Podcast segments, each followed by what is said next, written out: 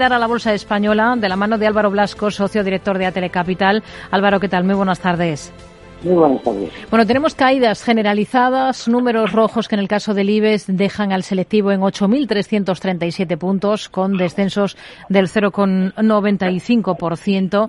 ¿A qué responde especialmente este mal tono generalizado que estamos viendo este, este lunes? Bueno, nosotros tenemos la impresión, y es un poco eh, la idea, por etcétera, en que en principio esta situación que se ha vuelto a producir en China con el tema de COVID, eh, con nuevos cierres eh, eh, que pueden hacer que las cadenas de suministro vuelvan a tener cierto retraso. Y sobre todo las protestas que hemos visto este fin de semana en China pues hacen dan una nueva preocupación al mercado en cuanto a cuál puede ser la reacción del gobierno a, a estas manifestaciones. Y por otro lado cuál puede ser la incidencia que realmente tengan en las cadenas de suministros, pues estos cierres que se están produciendo en China, ¿no?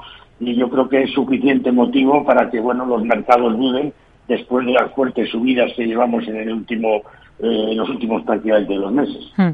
Hoy tenemos a varios valores en el punto de mira, por ejemplo, a MAFE, porque descuenta dividendo de 0,060 euros por acción. ¿Qué visión tienen ustedes para la aseguradora en estos momentos? Bueno, nuestra visión para la aseguradora es positiva.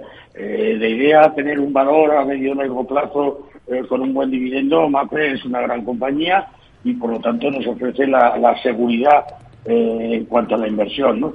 en el corto plazo, pues en el corto plazo puede haber ciertas dudas, porque al final lo que sí sabemos es que en estas épocas de crisis, donde baja el consumo, donde los, las familias tienen que intentar reducir algunos gastos para poder seguir en el, eh, con la vida del día a día, pues es posible que el sector de seguros pueda sufrir algo, ¿no? Pero vamos, como digo, a medio y largo plazo un valor excelente para tener en cartera. Hmm. ArcelorMittal se ve lastrado por esas expectativas de una menor demanda de acero en China. Los ojos están puestos ahora mismo, como bien nos decía, en lo que pase con el gigante asiático. ¿Cuál es la visión que tienen ustedes ahora mismo para ArcelorMittal en este contexto? Bueno, en este contexto, en principio, creemos que lo malo eh, que tenía que descontar el valor ya ha sido descontado en, los últimos eh, trimestres.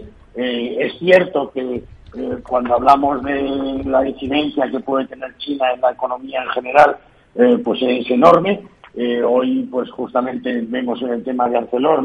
Esa idea de que puede haber menos demanda de la esperada en China, pero aparte de eso, yo creo que la, compañía está bien situada, ha hecho una eh, fuerte reestructuración de, su deuda en el sentido de que ha adaptado los plazos eh, a más largo plazo, con lo cual eh, la incidencia que pueden tener las subidas de tipos pues es algo menor.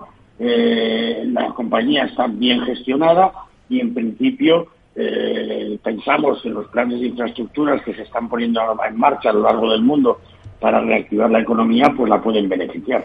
Repsol, hoy está cediendo terreno la petrolera al compás de esas caídas que estamos observando en el precio del crudo.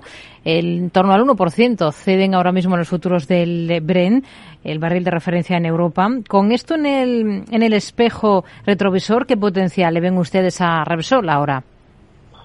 Bueno, Repsol eh, nosotros creemos que sigue teniendo potencial. Lo que pasa es que también hay que ver las fuertes subidas que ha tenido en los últimos en los últimos trimestres y por lo tanto pues empezaríamos a ser algo prudentes. Indudablemente para el inversor en bolsa a medio y largo plazo el valor tiene recorrido, no creemos que pueda comportarse eh, con subidas tan fuertes como las que hemos visto hasta ahora en este ejercicio, pero seguirá haciéndolo bien. Eh, para el inversor a corto plazo, que le haya ido bien a lo largo de los últimos meses, pues creemos que no es mal momento para ir reduciendo posiciones. Pero vamos, como digo, como compañía, eh, buena gestión, eh, está haciendo una buena diversificación de su negocio eh, para intentar compensar las pérdidas de, capacidad que pueda tener de, de, venta de crudo en los dentro de varios lustros, digamos, ¿no? Eh, y por lo tanto somos positivos con la compañía. Hay otro valor de los que estamos pendientes esta jornada, es Acciona Energía. Es noticia por el nuevo contrato que ha logrado en Australia. ¿Qué es lo que más le convence ahora mismo de una compañía como esta y lo que menos?